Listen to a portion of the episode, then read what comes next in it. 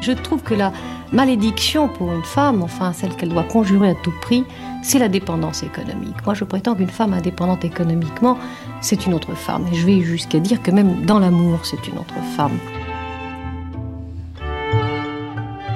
Gisèle Halimi, la fauteuse de troubles. Cinquième épisode, la relève. Des mots pour transmettre. Une grande traversée d'Ilana Navarro, réalisée par Véronique Samuilov. Avec tout ce que je dis, à savoir une sexualité égale, nous la voulons, je veux dire aussi libre que celle de l'homme. Je veux dire, il n'y a pas dans, l'amour quelqu'un qui donne le plaisir et un autre qui le reçoit. Il faut que tout ça soit parfaitement égalitaire, interchangeable, donné, reçu, ni Dieu ni maître. Alors je trouve toujours un homme qui se lève et qui me dit, mais enfin, si vous donnez la pilule aux femmes, si vous leur donnez le droit d'avorter, si vous leur donnez le droit au plaisir comme un homme, mais alors elles vont faire ce qu'elles veulent.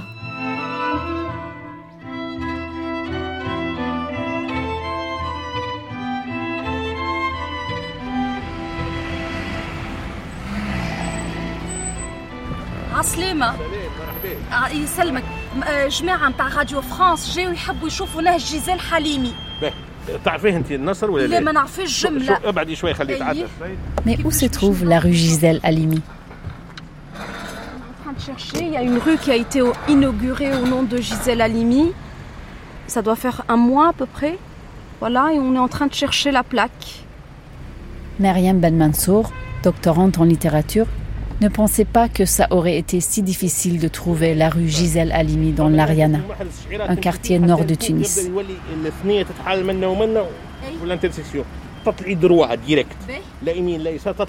Et on se perd au milieu des grues, des bâtiments en construction, des immeubles très modernes avec terrasses qui côtoient des collines couvertes de mimosas où quelques moutons paissent paisiblement. On tourne en rond. Dès qu'on s'en approche, Gisèle nous échappe. Ouais, Gisèle, manifeste-toi. Et on se demande si ce n'est pas la nature de Gisèle.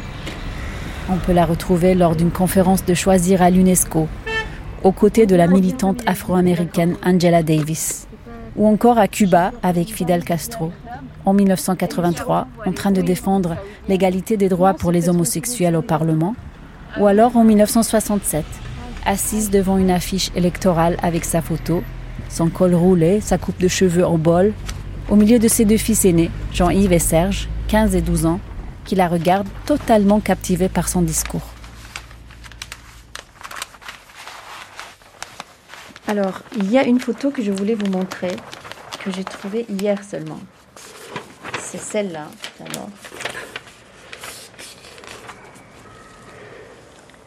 Ah oui. Alors, Alors ça, c'est c'est sa première campagne euh, électorale dans le 15e arrondissement de Paris en 1967. Jean-Yves Halimi. Elle faisait partie des petits clubs Convention des institutions républicaines qui avaient été créés par François Mitterrand. J'avais gardé d'ailleurs, j'ai gardé tous les dossiers, toutes les, les tracts de l'époque. Ça a été un moment important parce qu'elle a organisé de très grands meetings au cinéma Saint-Lambert, donc dans le 15e arrondissement de Paris, autour du Proche-Orient. Et il y avait une atmosphère passionnée, c'était plein à craquer. Et les interlocuteurs qui étaient choisis, euh, Maxime Rodinson, euh, c'était vraiment l'historien du monde arabe. Donc euh, j'ai suivi, moi, cette campagne avec beaucoup, beaucoup de passion. C'était très curieux parce qu'on est dans une circonscription à Paris et une campagne législative à Paris, ça se fait quand même sur les marchés et sur les problèmes des habitants du 15e arrondissement qui étaient vraiment euh, a priori pas concernés encore que bon, il fallait leur donner aussi ce type de débat euh, pour euh, peut-être éveiller leur curiosité à ces problèmes-là, mais ça n'avait rien à voir avec les problèmes du 15e arrondissement. Et là, je me souviens parce que moi j'étais en pension donc euh, à Rambouillet, et là je, je, je sortais très souvent pour euh, suivre euh, la campagne électorale. c'est vrai? Et donc j'allais. c'est un moment où on a été très proches. Qu'est-ce qui vous a passionné dans cette campagne en fait? Ça fait un peu prétentieux de le dire, mais l'élévation des idées. On abordait un problème comme le conflit au Proche-Orient, euh, autrement qu'avec des invectives, en faisant référence à l'histoire, etc., etc. Comme mère, euh, on considérera euh, dans, l'éducation traditionnelle qu'elle était plutôt défaillante, absente pendant dix ans, c'est quand même beaucoup. Mais euh, comme euh, environnement culturel, euh, intellectuel, politique, euh, c'était formidable. Ça, ça m'a construit ça.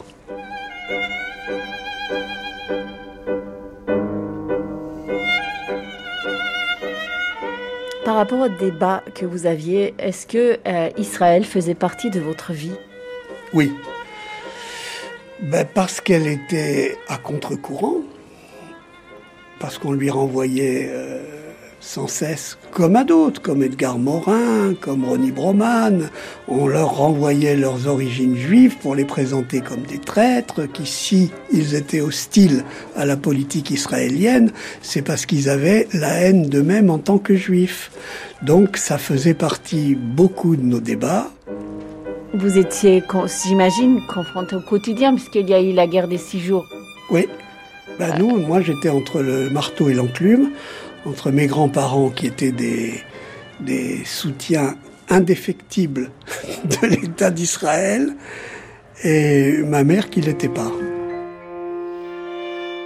Mais moi, avec ce qu'à l'époque j'avais retenu de la guerre d'Algérie, j'étais plutôt enclin à être hostile à la politique israélienne, notamment à la colonisation, etc. Et mon idée a, a mal dégrossi à l'époque, c'était des gens qui ont vécu cette histoire collective de la Shoah ne peuvent pas maintenant se comporter comme des bourreaux. Donc c'était comme ça que je raisonnais. Et vous Ah. disiez ça à vos grands-parents. Oui. Oui, je disais ça à mes grands-parents. Mais bon, là, c'est pareil, là, on ne s'est jamais rapproché avec mes grands-parents là-dessus. Et vous étiez en accord total avec votre mère. Oui, oui, oui. J'ai plus honte maintenant de dire. que l'ONU, à l'Assemblée générale, ait condamné l'occupation, les colonies et le mur, que le Conseil de sécurité, après beaucoup, beaucoup d'années et beaucoup de souffrances du peuple palestinien, ait condamné, rien n'a changé. Et là, on prend, je dis, la Cour internationale de justice, on ne peut pas euh, supposer que ce soit partial. Il y a une Cour internationale de justice qui dit que le mur est quelque chose d'illégal. Est-ce qu'on a arrêté sa construction? Non, la vérité c'est qu'Israël est sourd, complètement sourd, à toutes les décisions des organisations internationales. Sa conscience de la conscience de sa judaïté n'est pas quelque chose qui l'a guidé dans son parcours. Simplement, elle a, elle a pris des positions Emmanuel Faux. qui ont été analysées quelquefois par la communauté juive, par Israël, par les uns ou les autres, comme étant une dissidence à ce qu'elle, euh, à ce qu'on aurait attendu que dise une, une intellectuelle juive française, vous voyez, euh, de bonne loi, mais c'était pas du tout, euh, dans ce point de vue à elle, c'était pas avoir un point de vue, exprimer un point de vue subversif au nom de la communauté à laquelle elle se sentait appartenir. Là encore, elle vous dirait la liberté totale de dire que euh, Israël ne doit pas faire ça, que les Palestiniens ont droit à une terre, que de, prendre la défense comme elle l'a fait de Marwan Barghouti, qui était l'un des, vous savez, des grands prisonniers euh, de la Palestine. Alors ça, si vous voulez, elle, estimait que c'était dans la logique de son combat qui se rattachait au combat euh, anticolonialiste. C'est-à-dire que les Palestiniens euh, ne restent pas un peuple sans terre.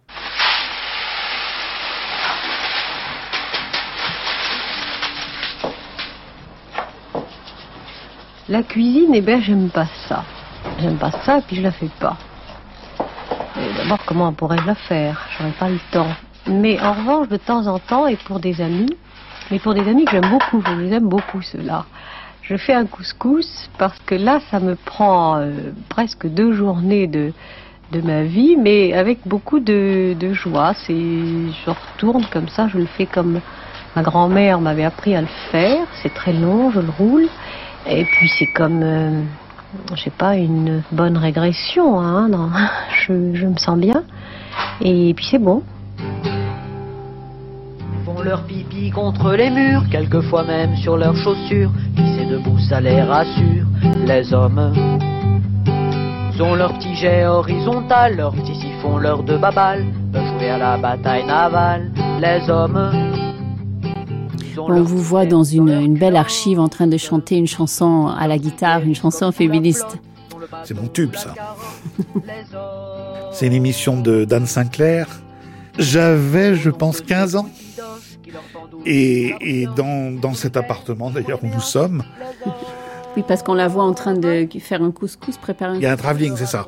Et on vous voit à côté en train de jouer la guitare. Et, et on avait euh, organisé cette séquence très spontanée de, du fils chantant une chanson féministe d'Henri Tachant, Les Hommes, qui c'est vrai avait, avait un texte assez musclé dans le genre sur les hommes qui font euh, pipi contre les murs euh, et, et, quelquefois même sur leurs chaussures. Et, et à côté, la caméra euh, glissait pour aller voir la maman. Manu, oui, c'est mon troisième fils. Il fait des maths pour l'instant puisqu'il est en C.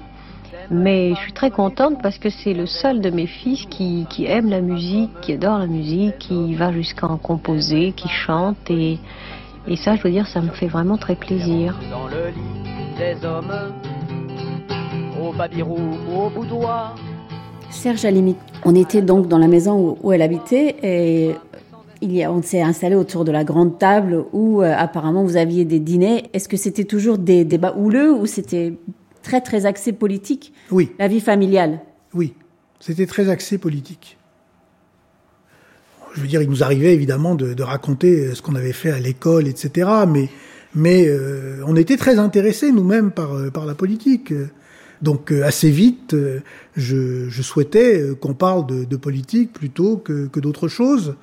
Ensuite, bon, euh, lorsque nous étions autour de la table, euh, ma mère était avec avec son mari de l'époque, Claude Faux, qui était lui aussi un militant politique et qui qui était dévoré par la passion politique. Il se, il se battait toujours pour savoir qui avait le monde du soir, où il était passé, etc. Parce que évidemment, il le lisait dès qu'il sortait, et il lisait toutes sortes d'articles, à la fois sur la politique française, l'international, ce genre de sujet.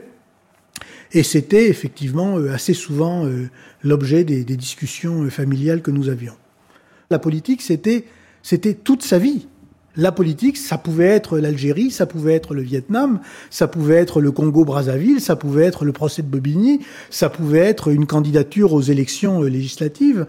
Si vous voulez, si on avait dû la définir, on aurait dit qu'elle était de gauche. Et pour elle, être de gauche, ça voulait dire être féministe, ça voulait dire être anticolonialiste, ça voulait dire être anti-impérialiste, ça voulait dire être critique des États-Unis, ça voulait dire être critique du capitalisme, tout ça à la fois. Bon, l'ordre du jour très rapidement, c'est évidemment le colloque, les résultats bons ou mauvais. Et puis le soir, très souvent, eh bien, on est en, entre filles de choisir, les secrétaires nationales, et là on se réunit, tantôt au local de choisir, euh, tantôt chez moi, et ça commence à 8h30 et ça finit rarement avant minuit. Ce colloque international à l'UNESCO, les 5, 6 et 7 octobre, ça a été excellent, je crois. Maintenant, il y a le bouquin que sort Gallimard, qui sera prêt, qui, qui, sera prêt le 13 pour nous, mais qui ne sera en vente que 10 jours après. Ça, c'est un peu tard pour le débat à l'Assemblée. Bon, je crois que ça doit se faire bien. Ça et le Chili, parce que c'est quand même important. Hein. Dans ce quotidien où toutes ces causes se mêlent, une campagne électorale vaut autant qu'un procès retentissant. Pour Gisèle, après avoir gagné les procès de Bobigny et d'Aix et fait changer les lois, le combat qui s'impose est de faire entrer des femmes au Parlement, ce lieu du pouvoir masculin par excellence.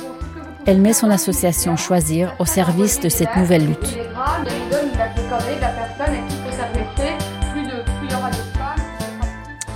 La position de Gisèle Halimi sur la parité est très originale.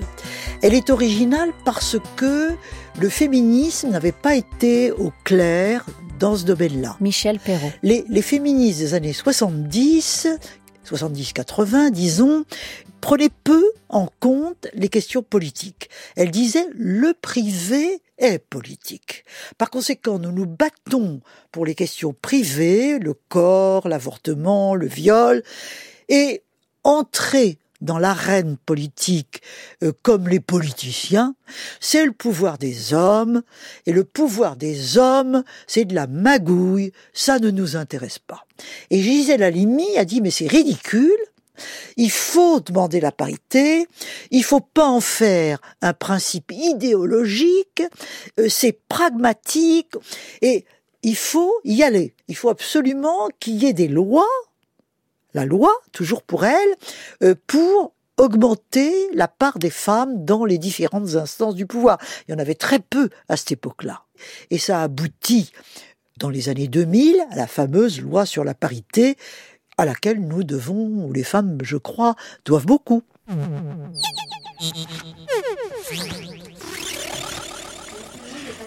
C'est drôle parce que ça fait vraiment photo de photographe un peu euh, un peu démodé, Christy Pecker. Hein. Elles sont. Ah ouais, c'est tout ça, c'était les candidates. Oh là là, qui était jeune. Ah, c'était pendant la campagne de 78. Voilà, voilà, c'est ça que je voulais montrer. Il a Claude Perper, c'était une femme chirurgien à Marseille. Chirurgienne, je devrais dire d'ailleurs. Claudine oh là là. tout ça, c'était les candidates elle nous a embarqués dans une histoire de présenter 100 euh, femmes pour les femmes. Martine Portnoy. Aux élections législatives, donc en dehors des partis euh, politiques, sur un programme que nous avons appelé le programme commun des femmes, puisqu'à choisir, et avec Gisèle Halimi, avocate, euh, vraiment l'objectif de changer les lois, de changer les lois, de changer les lois était numéro un. Bien sûr que de s'impliquer dans la politique, euh, c'était, ça allait de soi. C'est la première fois dans l'histoire des luttes de femmes que 100 femmes se présentent aux élections en dehors de toute étiquette politique dans tous les coins du pays et c'est la première fois dans l'histoire de la démocratie parlementaire française que 100 femmes font du mythe de l'éligibilité, parce que ça aussi c'est écrit dans la loi et dans la Constitution, mais ils en font une réalité. Elle était, et choisir avec, euh, plutôt critiquée. Euh, nous avons souvent eu des difficultés parce que nous étions accusés de, de, réformisme. On voulait changer les lois. Les mouvements comme le planning familial vous, ne voulaient pas de loi. Euh, c'était je fais ce que je veux de mon corps. Euh, enfin, était un petit peu contre les lois. Nous, on était pour le changement des lois on était un petit peu accusés d'être des bourgeoises, ce qui était faux parce que vraiment il y avait, il y avait de, tout d'en choisir et moi-même je viens d'un milieu extrêmement euh, populaire parce que effectivement Gisèle Halimi euh, pour faire avancer les idées, pour surtout, surtout pour faire changer, on, a toujours utilisé, elle nous a fait utiliser, ça a été un moteur extraordinaire, la médiatisation, les personnes connues, quels qu'aient été les procès, quels qu'aient été les, colloques internationaux qu'on a organisés ensuite et tout, les gens connus, et euh, faire changer les lois pour faire changer les mentalités. Nous ne considérons pas notre programme pour les femmes est un programme contre les hommes. Nous considérons que hommes et femmes ont une lutte commune à mener et nous répondrons dans notre campagne à toutes les questions, absolument à toutes les questions, l'énergie nucléaire, le chômage, Dieu sait qu'il nous concerne, le SMIC, Dieu sait qu'il nous concerne. Nous répondrons donc à toutes les questions dans notre campagne. Gisèle Halimi, la bourgeoise réformiste, la féministe blanche, comme on dirait aujourd'hui. Est-ce qu'il aurait pu imaginer en arriver là Se présenter aux élections pour être élue députée, elle qui avait grandi dans une famille modeste dans les environs de Tunis? Ou lorsqu'elle risquait sa vie pour défendre des militants indépendantistes algériens condamnés à mort? Contrairement à ceux qui rentrent en politique pour ne plus la quitter, et qui identifient leur avenir à toutes les péripéties, je n'avais aucun projet cohérent de carrière politique. Je n'envisageais pas de gravir les échelons pour arriver.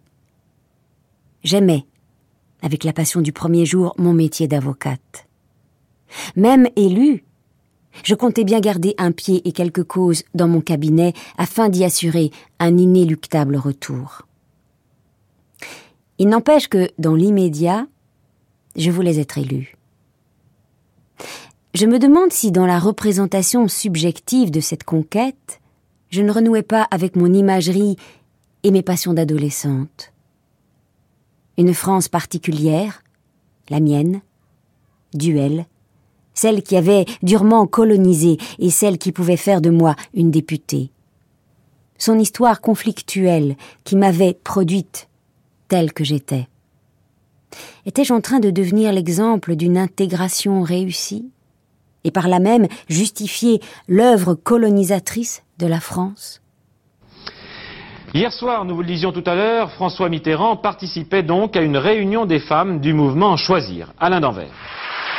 Elles étaient cinq, cinq consoeurs à la langue acérée ou à la plume égratigneuse, plus Françoise Parturier et Gisèle Halimi, qui voulaient tout savoir de Mitterrand et des femmes. Il faut dire que François Mitterrand a du retard à rattraper dans l'électorat féminin. Tous les sondages démontrent qu'une majorité de femmes est de loin plus favorable à son concurrent. Initialement, les deux candidats devaient d'ailleurs venir s'expliquer l'un après l'autre devant choisir, mais finalement, seul François Mitterrand a affronté l'épreuve, Monique Pelletier estimant au nom de Giscard qu'il s'agissait d'un faux débat. Le débat, en tout cas, a commencé sur le mode badin. C'était en gros quel président pour les femmes? On avait appelé ça quel président pour les femmes? Et tout était organisé. On avait réservé le palais des congrès. On avait, euh, été obligé de prendre deux salles. euh, C'était passé sur un sur écran parce qu'on a, eu trop de monde. Et on a décidé de faire la soirée avec François Mitterrand. Donc c'est François Mitterrand qui est resté pendant trois heures face à ces, à femmes. François Mitterrand, vous avez-vous accepté d'être parmi nous devant euh, euh, sept micros féminins, tout près de nos griffes Franchement, quel effet ça vous fait Je vois. Euh, Dire que je me sens à l'aise serait euh, présomptueux. Dire que je suis gêné serait faux. Donc je me sens très bien. euh, je sais que j'ai affaire à des, euh, des, des femmes responsables qui connaissent les sujets dont elles parlent. Je ne suis pas certainement moins compétent qu'elles sur euh, beaucoup de problèmes qui touchent euh, au sujet dont nous allons traiter. Gisèle fait campagne. Une photo de l'époque la montre à Barbès, à Paris, sous le pont aérien, en train de distribuer des tracts entourés des militantes de choisir. Sur cette autre, elle est debout, faisant un discours passionné dans une salle bondée sous les projecteurs. Sur une autre encore, elle est assise à la tribune, aux côtés de François Mitterrand. Serge Halimi, comment Gisèle Halimi vivait-elle sa relation avec Mitterrand? Je crois qu'elle avait euh, beaucoup d'admiration pour son intelligence et euh, une certaine aversion pour son machiavélisme, sa ruse, sa capacité à être insincère pour, en quelque sorte, se servir personnellement. Euh, je sais qu'elle a été euh, profondément euh, indignée par la guerre du Golfe.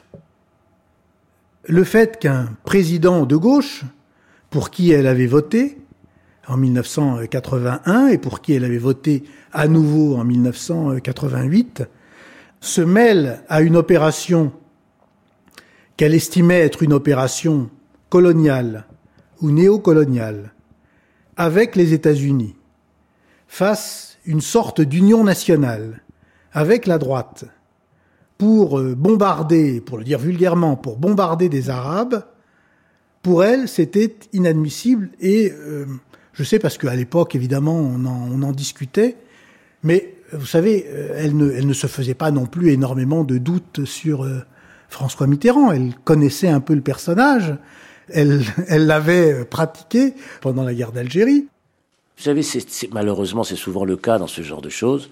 On se dit, bon, je sais qui c'est. Benjamin Stora. Mais moi, je vais le changer, il n'y a pas de problème. Et par mon action, euh, tout va... Heureusement qu'on pense ça, parce que sinon on n'entreprend rien.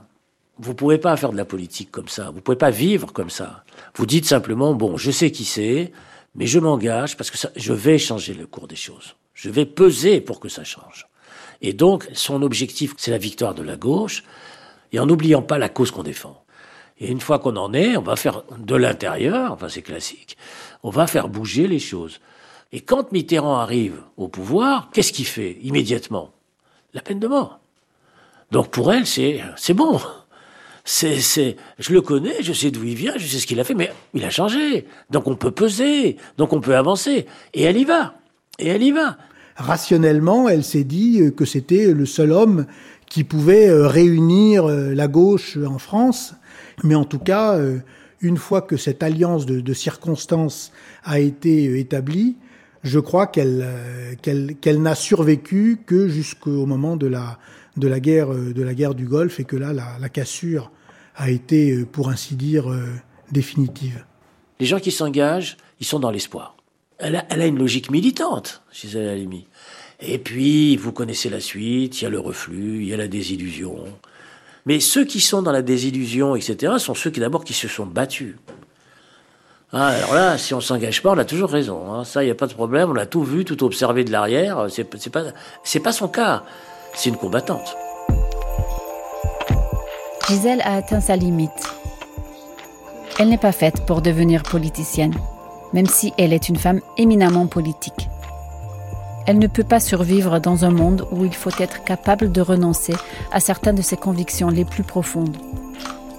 Mais elle continuera à agir, encore et toujours, pour les 40 années à venir jusqu'à la fin de sa vie, dans les tribunaux, mais aussi grâce à Choisir, son association qu'elle avait fondée en 1971.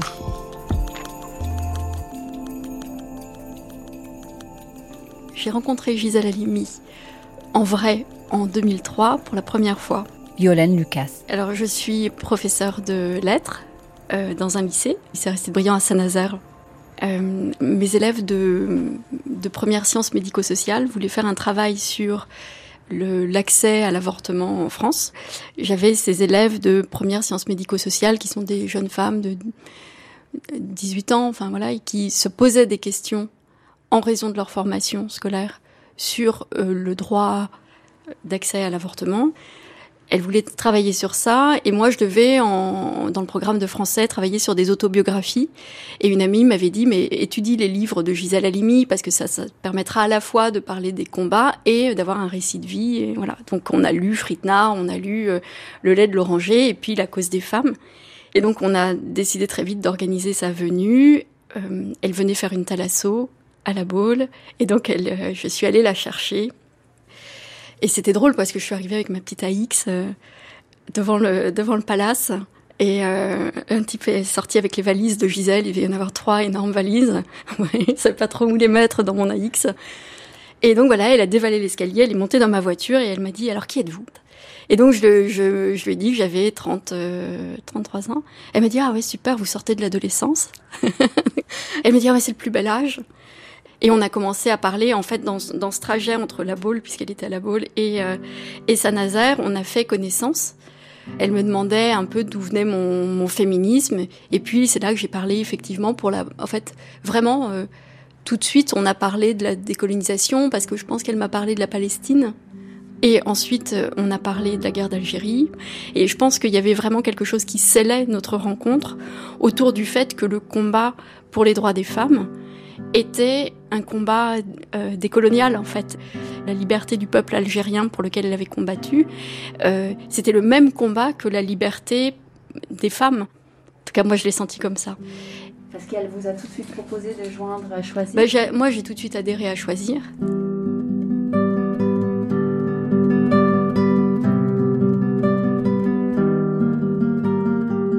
Il y a 27 pays. Dans les 27 pays, on prend une loi, celle qui est la plus avancée pour les femmes dans chaque domaine. On a délimité cinq domaines. Le travail, le droit de donner la vie, choisir donner la vie, donc contraception, avortement, sexualité. La famille, est-ce que c'est un havre affectif ou est-ce que c'est un piège euh, pour les femmes? Les violences depuis le harcèlement jusqu'au viol, et quelle démocratie pour les femmes, le partage du pouvoir politique. Donc en fait, euh, Gisèle Halimi m'a parlé en 2005 du projet qu'elles avaient eu en 1979. Gisèle en avait eu l'idée en 1979 d'harmoniser par le haut les droits des femmes dans l'Union européenne. Euh, pour faire un ensemble de lois qui serait euh, le meilleur de l'Europe pour les femmes et qui serait applicable à l'ensemble des citoyennes européennes.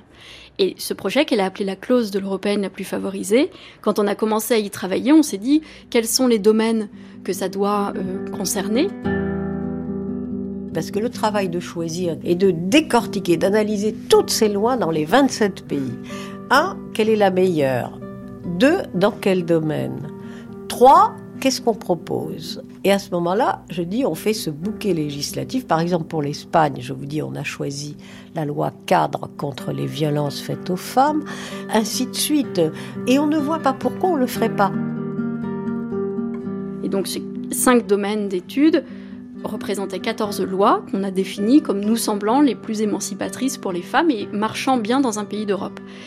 Et donc, euh, je, je, commence à écrire quelque chose et, et Gisèle l'avait pas réellement lu, elle avait survolé. Enfin, je voyais bien qu'elle était plus préoccupée par le roman qu'elle écrivait que par euh, par ça. Et elle me dit, ah, on est invité par euh, le, PS belge euh, à aller faire la clôture de leur université d'été consacrée aux droits des femmes.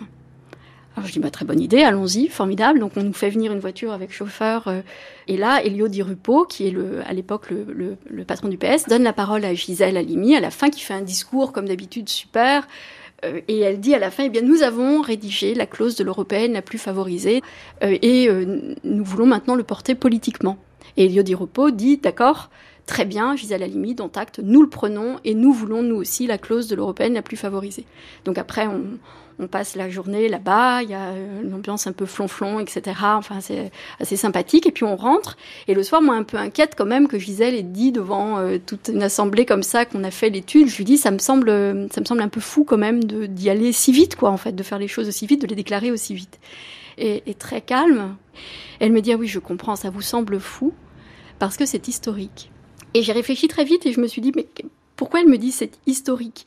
Qui est cette femme pour savoir ce qui est historique? Et pourquoi l'idée d'harmoniser par le haut les droits des femmes dans l'Union européenne, est-ce que ça serait quelque chose d'historique? Et puis j'ai pensé à tout en fait, à tous ces combats qui étaient historiques, à la guerre d'Algérie, euh, à la cause palestinienne, à, euh, l'avortement, euh, au viol, etc. Et je me suis dit mais elle sait ce qui est historique. Et elle a raison, c'est complètement historique et c'est complètement fou. Et il faut le faire quoi. Et en fait j'ai bien vu qu'elle me regardait et elle m'a dit euh, donc euh, vous allez continuer, hein, Violaine. Alors je lui dis bah euh, oui, bien sûr.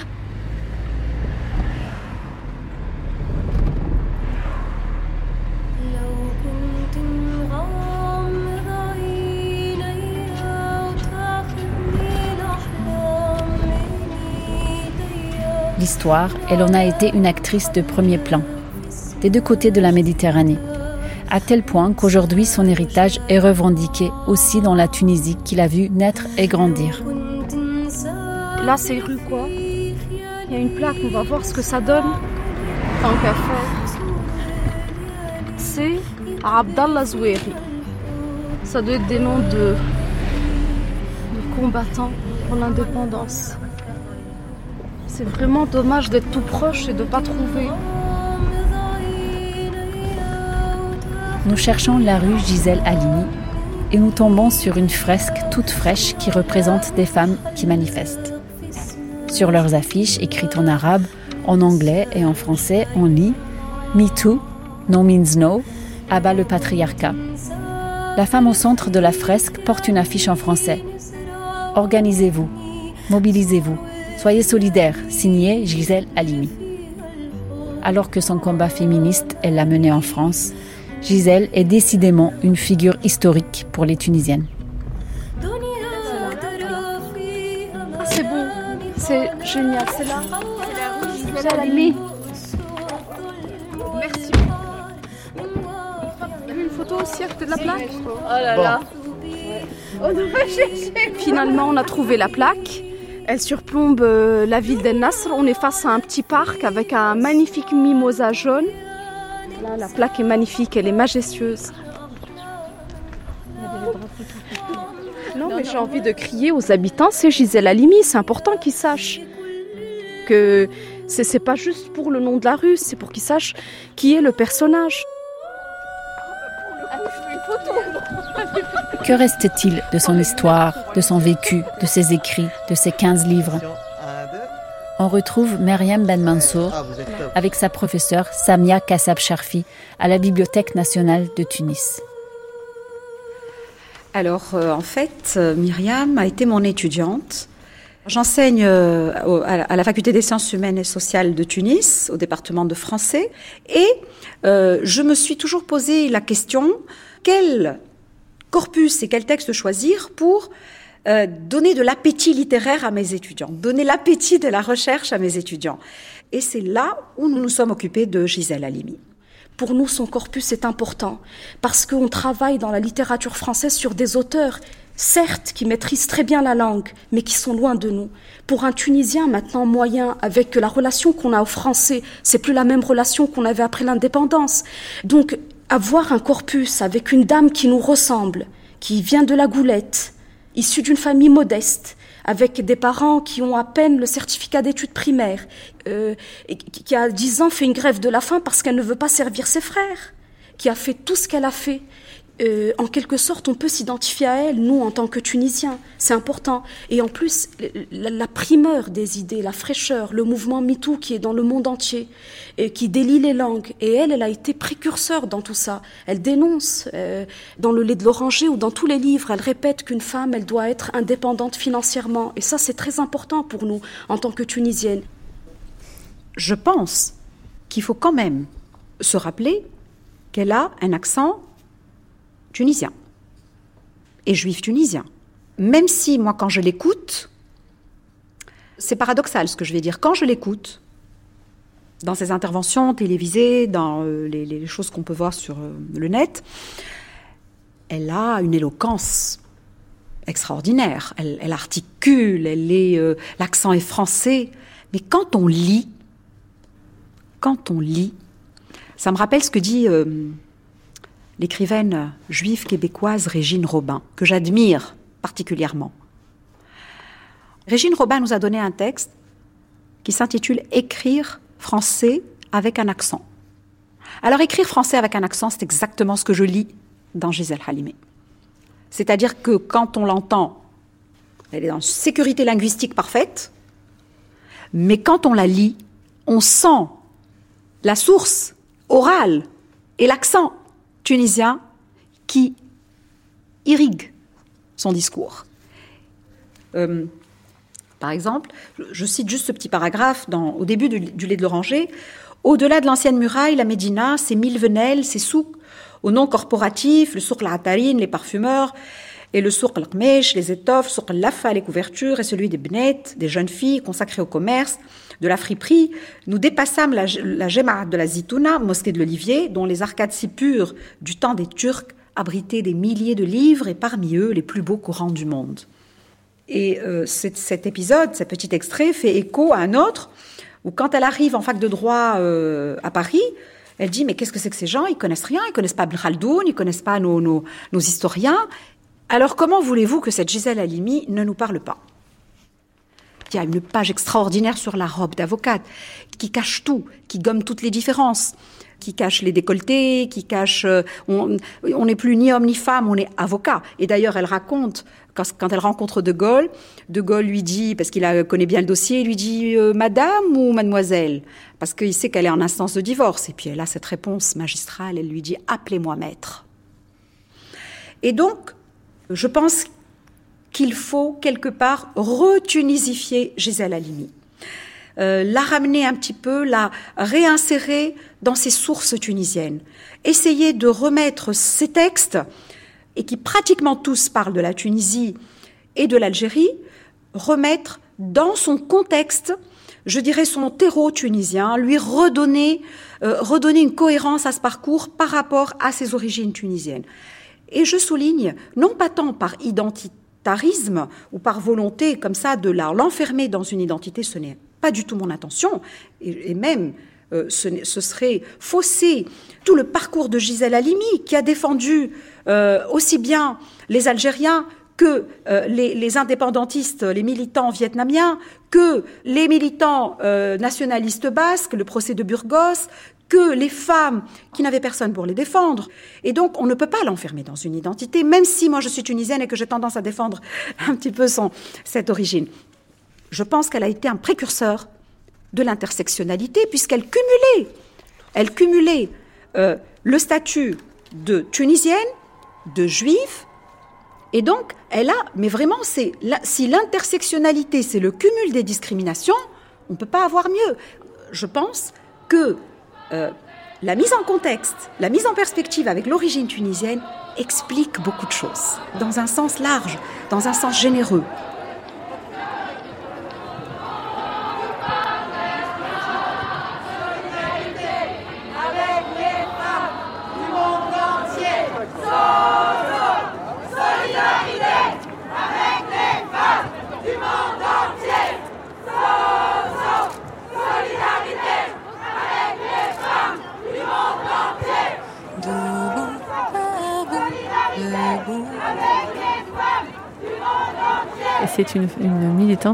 Très difficile de catégoriser. Et puis, euh, en réalité, elle a des positionnements qui sont extrêmement Bibia Pavard. révolutionnaires euh, dans les années 70. Son discours, c'est un discours vraiment marqué par l'extrême gauche, par la nécessité de changer la société tout entière, tout en ayant une action légaliste. Donc, c'est déjà assez difficile à catégoriser parce que euh, elle est sur les, ces deux plans, à la fois sur la dimension révolutionnaire et puis la dimension euh, lobbyiste, légaliste. Et c'est ça aussi sa, force, c'est de pouvoir jouer sur tous les plans, de pouvoir accompagner les mouvements de la rue, pouvoir aller manifester dans les rues, pouvoir ensuite prendre la parole dans les médias pour euh, dire qu'elle a manifesté dans la rue, puis euh, défendre ses idées au tribunal et puis euh, rédiger le soir une proposition de, de loi. J'exagère, mais en fait, elle, elle, par exemple, au moment des procès de Bobigny, elle fait tout ça. C'est le fait d'agir sur tous ces plans qui caractérise Gisèle Halimi, ce qui fait aussi que, en cette figure, peuvent se reconnaître différents, euh, différentes féministes d'aujourd'hui qui euh, vont mettre l'accent sur une de ces facettes qui sont multiples et qui font finalement sa force.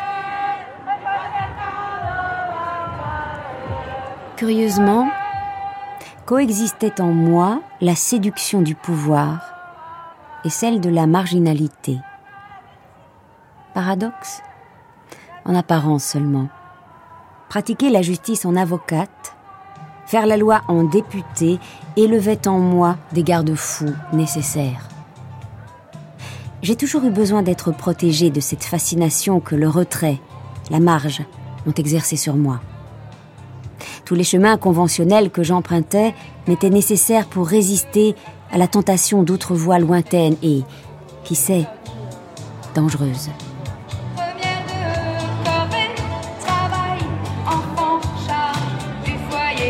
À qui appartient l'héritage de Gisèle Aux Tunisiennes, qui, à la suite de la révolution de 2011, se battent pour leurs droits? Aux femmes et aux hommes d'État qui ne cessent de répéter que la France protège les droits des femmes contrairement à d'autres cultures, ou aux féministes, toutes tendances confondues, qui remplissent les rues chaque 8 mars.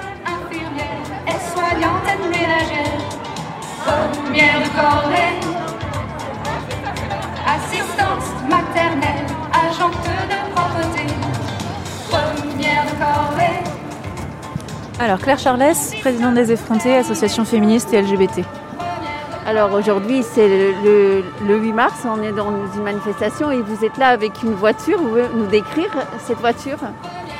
Euh, L'idée c'est que ce soit une voiture euh, symbolique euh, du féminisme avec le symbole bah, du sexe féminin qui a longtemps été extrêmement tabou. Vous voyez, on est en train de mettre des pancartes pour, pour la décorer et que ce soit vraiment un truc à la fois festif et revendicatif. C'est des pancartes souvent qu'on avait utilisées dans le précédent euh, manif. Gisèle Halimi et La Relève. La relève parce que nous on est bah voilà on, trouve que le combat de, cette femme est absolument extraordinaire et on espère de pouvoir prendre ce rôle de relève et continuer le combat qu'elle a mené. Euh, euh, pour les droits des femmes, mais aussi des personnes LGBT, euh, mais aussi des personnes racisées. Enfin, c'est un combat assez intersectionnel en fait qu'elle a, qu'elle a, qu'elle a pu mener.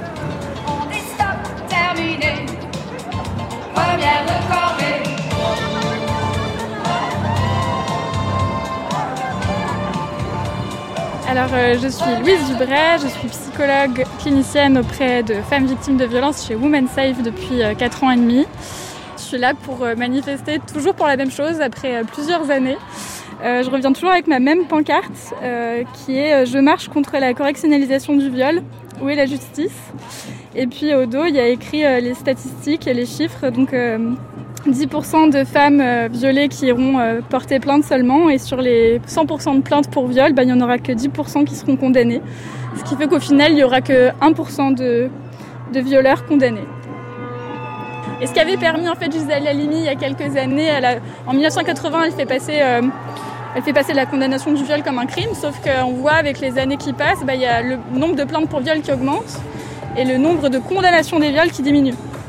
Donc en fait, euh, bah, un viol, ça demande à être condamné aux assises, ça demande des moyens financiers très importants, ça peut représenter 2-3 euh, jours de procès, voire plus.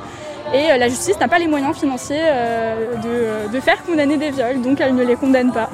Et donc du coup, j'ai lancé cette pétition parce que pour moi, il fallait plus d'honneur en fait. L'honneur qui devait être reconnu à cette femme, c'était une façon aussi d'honorer toutes les personnes, toutes ces personnes-là, toutes ces minorités qui qui sont pas entendues et qui sont toujours condamnées par euh, le patriarcat à ne pas voir euh, les violences euh, qu'elles subissent reconnues. Quoi. C'était quoi la pétition? La pétition? Le fait d'exiger la panthéonisation de Maître Gisèle Halimi. Et donc demander une, reconnaissance sociale à la hauteur de, des choses qu'elle a apportées à la France. Quoi.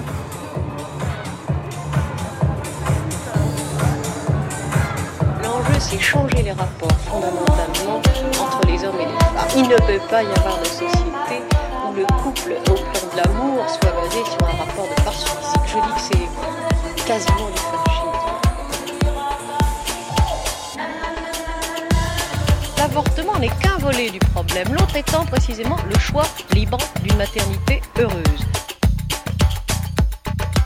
Cette loi qui m'empêche de m'appartenir physiquement, qui m'aliène de moi-même au plan le plus élémentaire, le plus essentiel, mon corps, est une loi que je n'accepte pas, car elle est contraire à ma liberté. Quand une femme est violée, on, commence par dire mais elle n'avait qu'à pas euh, porter un jean collant, elle n'avait qu'à pas sourire, elle n'avait qu'à pas sortir, elle n'avait qu'à pas, elle n'avait qu'à pas, à la limite, elle n'avait qu'à pas exister en tant que femme.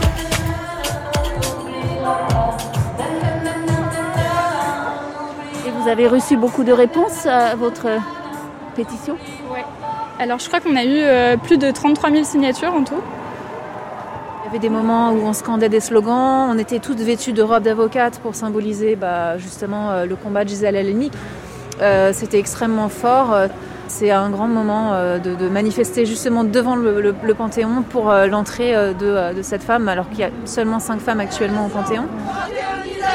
héroïne de la nation Panthéonisation, héroïne de la nation. Panthéonisation, les violeurs, la condamnation. Et Gisèle au Panthéon. Benjamin Stora, pour la réconciliation du peuple français algérien, vous recommandez de panthéoniser Gisèle Halimi comme un geste symbolique. Comment est-ce que l'idée vous est venue? Il y a une opportunité extraordinaire. Il y a un président de la République qui me demande, après 45 ans de travail sur la question, de faire une note de synthèse. Qu'est-ce que je fais? Soit je me réfugie dans la sphère académique, tranquille, alors là, il n'y a pas de problème, je continue, je finis ma carrière tranquillement jusqu'à l'Académie française, bon, il n'y a pas de problème. Soit je dis, dans le fond, il faut s'emparer du truc et essayer de faire bouger réellement les choses. C'est ce que j'ai décidé de faire. Peut-être à tort parce que j'ai pris des coups partout. Bon. Donc j'ai décidé de le faire. Et quand je décide de le faire, qu'est-ce que je me suis dit? Parmi toutes les, choses que je voyais dans les rapports avec l'Algérie, il y avait comme ça des noms qui apparaissaient. Il y avait le nom de Ali et puis il y avait le nom de Gisèle Halimi. Parce que euh, l'histoire, elle s'écrit aussi à partir d'une sorte d'identification à des itinéraires, à des personnages. Et l'histoire de Gisèle Halimi, dans le fond, elle a incarné tellement de choses dans ma vie à, moi, personnelle. Euh, l'appartenance au Maghreb, euh, l'éducation religieuse, le poids de la tradition familiale, les combats politiques, la cause des femmes. Enfin, ça faisait tellement de choses dans, ce que moi j'avais pu vivre, mais dans une génération qui n'était pas la sienne, parce qu'elle avait beaucoup plus de courage que moi. Parce que, dans le fond, elle, elle avait ouvert une brèche qui était absolument impensable dans sa génération, c'est-à-dire les années grosso modo 50 quoi. Ma génération c'était plus facile parce que moi c'était les années 70.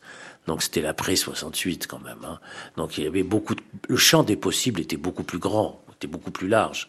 Mais pour elle, c'est ce qui faisait l'admiration que j'avais pour elle, c'est que le champ des possibles était extraordinairement restreint.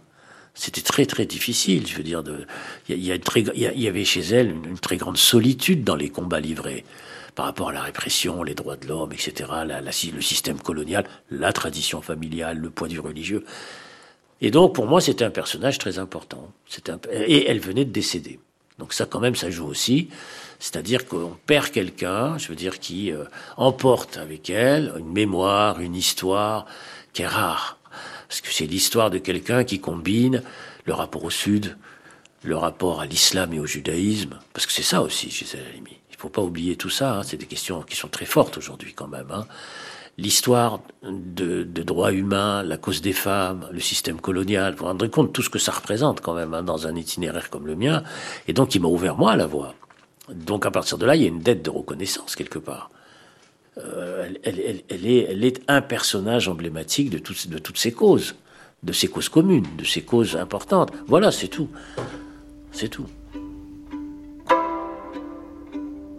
Je marche, euh, si vous me dites... Euh, Voici là, Tamzali. Qu'elle va être au Panthéon parce qu'elle a, elle a fait un travail sur euh, le viol et l'avortement énorme et que c'est quand même une des clés de l'émancipation des femmes, hein, beaucoup plus que n'importe quel autre droit, si vous voulez. La protection du corps, la, propriété du corps des femmes, etc.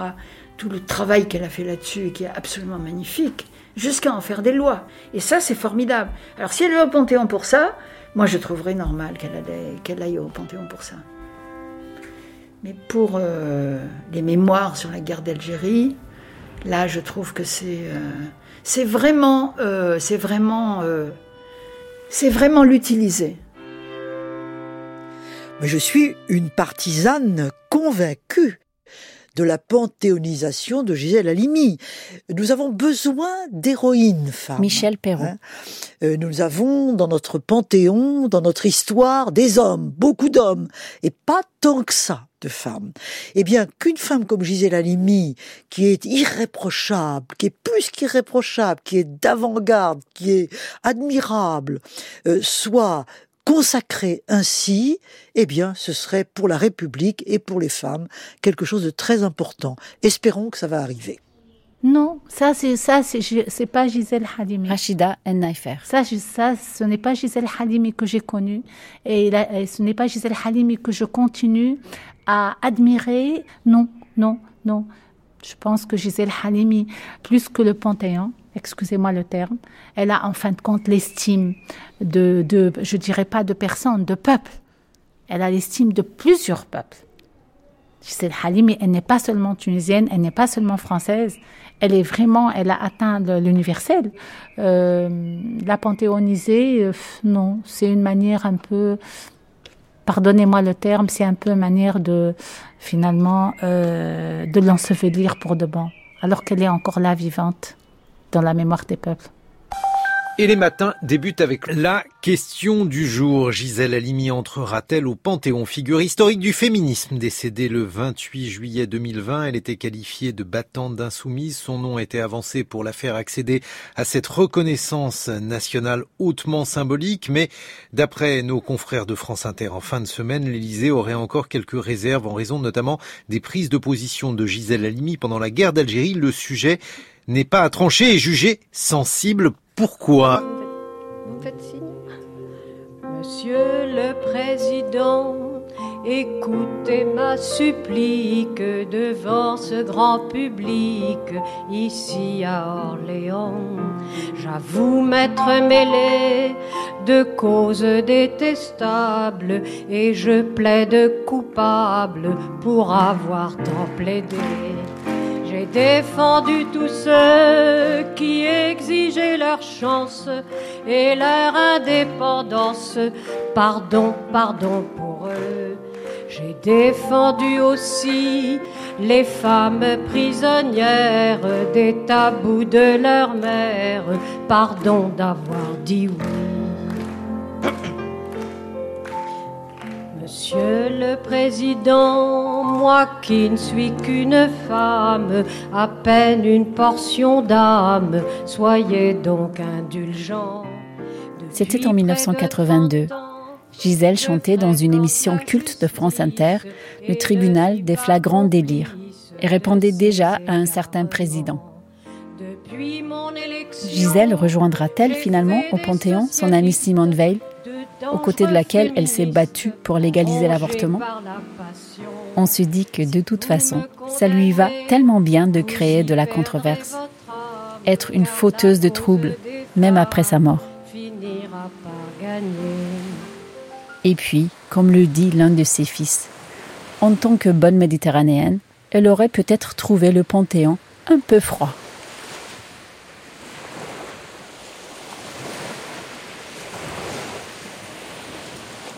C'était Gisèle Halimi, la fauteuse de troubles. La relève, des mots pour transmettre. Avec Claire Charles, Louise Doubray, Rachida Ennaifer, Emmanuel Faux, Jean-Yves Halimi, Serge Halimi, Samia Kassab-Charfi, Mariem Ben Mansour, Violaine Lucas, Bibia Pavard, Michel Perrault, Martine Portnoé, Benjamin Stora, Wassila Tamzali. Lecture Françoise Gillard de la Comédie Française. Extrait d'une embellie perdue de Gisèle Halimi.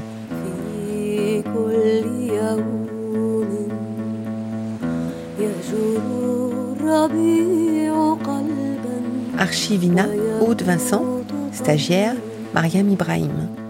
Merci à Erich Seheri et